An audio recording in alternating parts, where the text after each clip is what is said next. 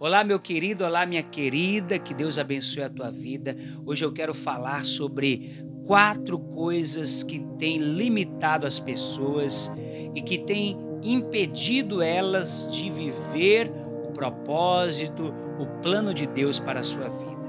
No livro do profeta Jeremias, no capítulo 29, no versículo 11 está escrito, e é Deus que está falando: Eu bem sei os planos que tenho para vocês, planos de paz e não de mal, para vos dar o fim que esperais.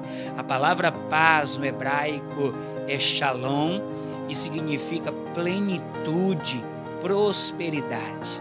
O plano, o projeto de Deus para mim e para você é uma vida plena e próspera. Mas muitas pessoas não têm desfrutado disso por causa de pensamentos limitantes, posturas, comportamentos limitantes.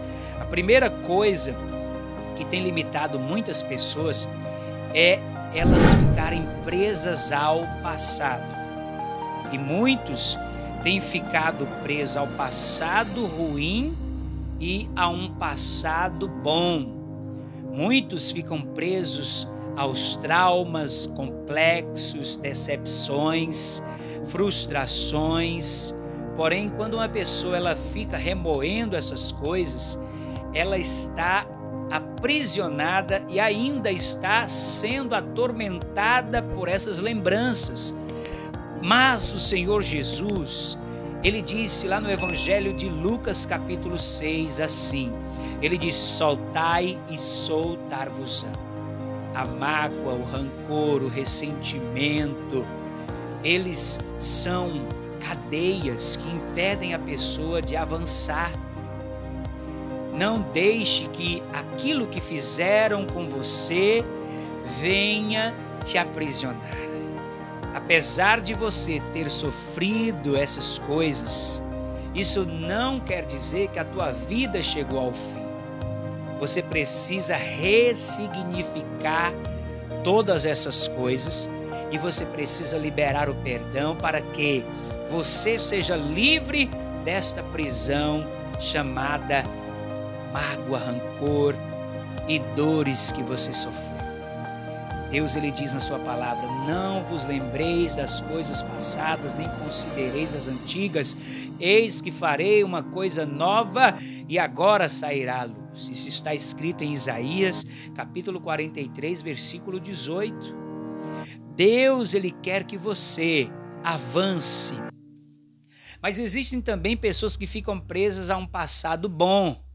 Elas lembram de tempos bons, de glória, de sucesso. Porém, esses tempos passaram e a pessoa ela fica se lamentando por aquilo que ela viveu e que agora não tem mais.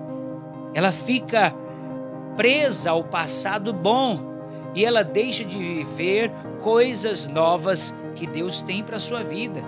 No livro de Eclesiastes, no capítulo de número 7, o grande sábio Salomão, ele disse o seguinte no versículo 10, ele disse: Nunca digas, por que foram os dias passados melhores do que estes? Porque nunca com sabedoria isso perguntarias. Salomão ele foi um grande sábio. Ele disse: Nunca digas por que foram os dias passados melhores do que estes. Porque o melhor dia que eu e você temos é o chamado hoje. Por isso que o hoje ele é chamado de presente. O ontem já passou e o amanhã ainda não chegou. O dia que nós temos é o hoje. E muitos têm deixado de viver o hoje presos a um passado bom, a um passado é, positivo.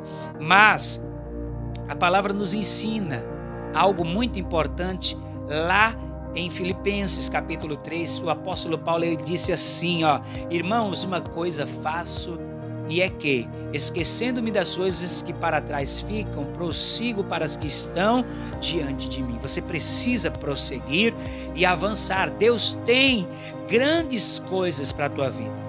A segunda coisa que tem limitado muitas pessoas é esperar a aprovação das pessoas à nossa volta.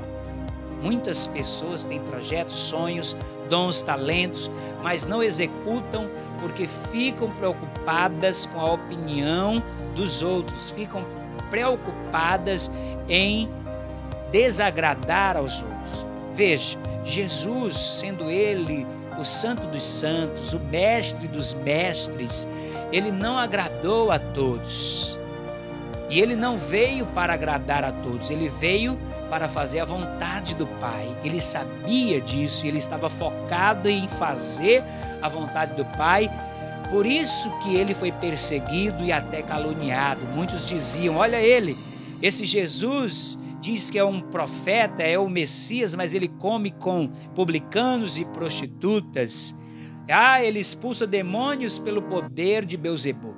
Mas nenhuma dessas coisas, nenhuma dessas calúnias paralisaram Jesus, por quê? Porque ele sabia quem o chamou e ele sabia qual era o seu propósito, o propósito que ele veio cumprir aqui na terra.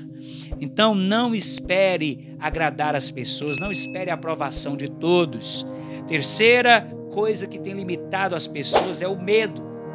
O medo ele paralisa, o medo faz com que a pessoa venha ela venha superestimar coisas pequenas, coisas que são simples.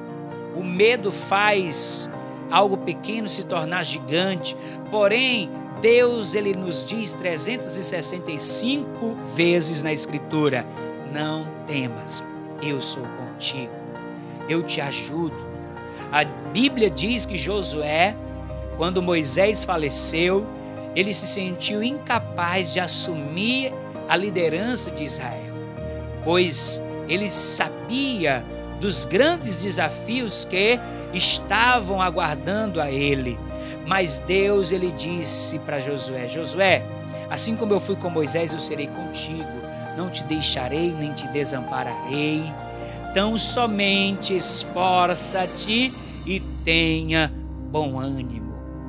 Josué então vai receber essa palavra e ele vai avançar. E hoje Deus está dizendo para você, porque a palavra dele que foi dita a Josué, ela não só foi para Josué, porque essa palavra é viva. Ela se aplica a mim a você. Deus ele diz para você hoje, assim como eu fui com Moisés, eu também serei contigo. Levante-se, tenha bom ânimo, esforça-te e eu te ajudarei. E a quarta e última coisa que tem limitado muitas pessoas é a baixa autoestima. Muitas pessoas se sentem incapazes, se sentem é, pessoas insignificantes diante de tantas coisas.